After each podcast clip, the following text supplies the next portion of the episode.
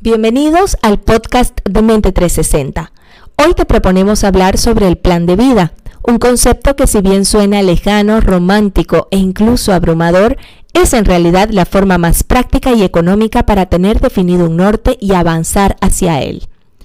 Nos gusta comparar el plan de vida con los planos de una casa o con la hoja de ruta de un viaje, ya que en los tres casos nos referimos a herramientas que nos permiten lograr un objetivo, invirtiendo de manera estratégica los recursos con los que contamos, dejando por supuesto flexibilidad y espacio para los imprevistos.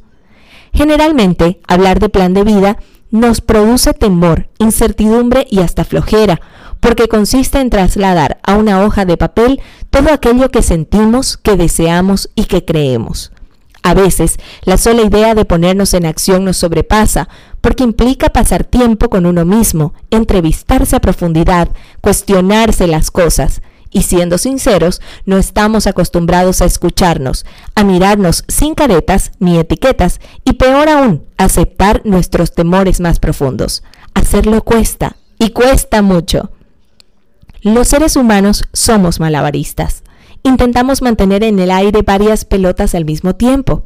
Obligaciones laborales, estar para y con la familia, asistir a eventos, estar activo en redes sociales, estar al día en los temas relacionados a la formación profesional, alimentar el espíritu, hacer ejercicio, tener un hobby, tener ahorros, estar con las cuentas al día y un larguísimo, larguísimo, etcétera. En cierta forma, el plan de vida ordena estas pelotas que en lo sucesivo llamaremos dominios o cuentas de vida y que como las cuentas bancarias pueden estar en positivo o en negativo. Podemos medirlas y podemos proyectarlas.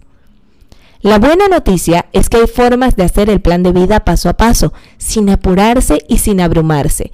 En Mente 360 empezamos con una sencilla pregunta.